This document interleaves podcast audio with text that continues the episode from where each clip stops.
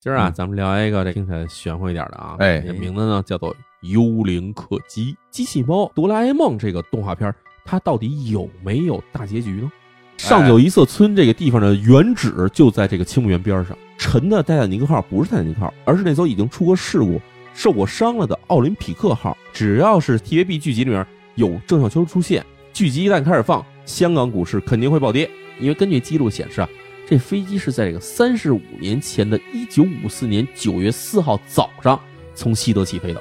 那天驶出的最后一辆三三零这辆公交车，并没有开到香山去，而是直接就消失不见了，谁也不知道这车跑哪儿去了。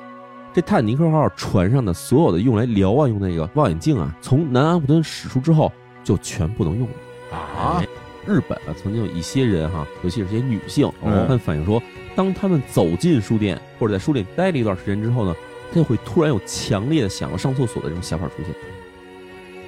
我跟你说啊，因为咱们走这条道上，其实到处都是这种野坟，嗯对吧？野种不太干净，有时候就可能会有这种孤坟野鬼来搭车，跟这个丁蟹效应非常相似的东西。哦它叫什么呢？叫吉卜力的诅咒。而恰恰在大西洋里面有一个很神秘的区域，它叫什么呢？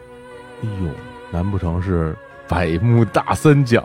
穿越的时空机械进行了一个解释，而且呢，它还给一名字，这名字叫什么呢？C 二零四型重力歪曲时间转移装置。哇，他甚至还有照片儿，那他们很开心，说拿俩金条互相敲一敲，嗯，一敲两个金条全碎了。啊，说里面全是煤渣子，外面包的是金纸，是不是因为最近的造纸厂、印刷公司啊，他们做了一些这种见不得人的哦事儿？他们在这个纸浆里面融入了一种这化学物质，这化学物质作用就是，只要你闻见这味儿，你就想上厕所。在纸里下毒，哈罗德·康平是历史上预言地球毁灭次数最多的人。哎呦，一九九九年。哎，七月之上，哎，恐怖的大王从天而 降。就从小学的时候就活在这个恐惧里边啊，真的啊，我呀，不准备在这边常待。到了三月二十四号这一天的时候，我就会回到未来了。等你们什么时候到了二零三六年的时候，咱们在二零三六年再见。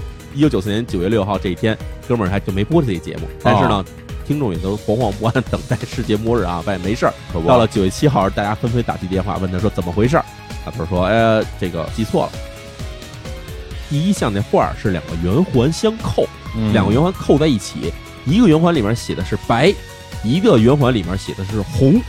红白歌 会。 哎呀，后来我那天到什么程度？嗯，哎拒绝吃早饭，拒绝吃午饭，这整个上午就在被窝里继续猫着，玩命的让自己再睡着。我想想再回到那个梦。你这个是就搁《聊斋》，这就是被狐狸精给勾上了。哎，对，周易，哎，周易、啊是吧易啊经啊，上爻下爻，阴爻阳爻。哇，这你都哎 那熟可？不是，哎，说来都是老阴阳师 啊啊！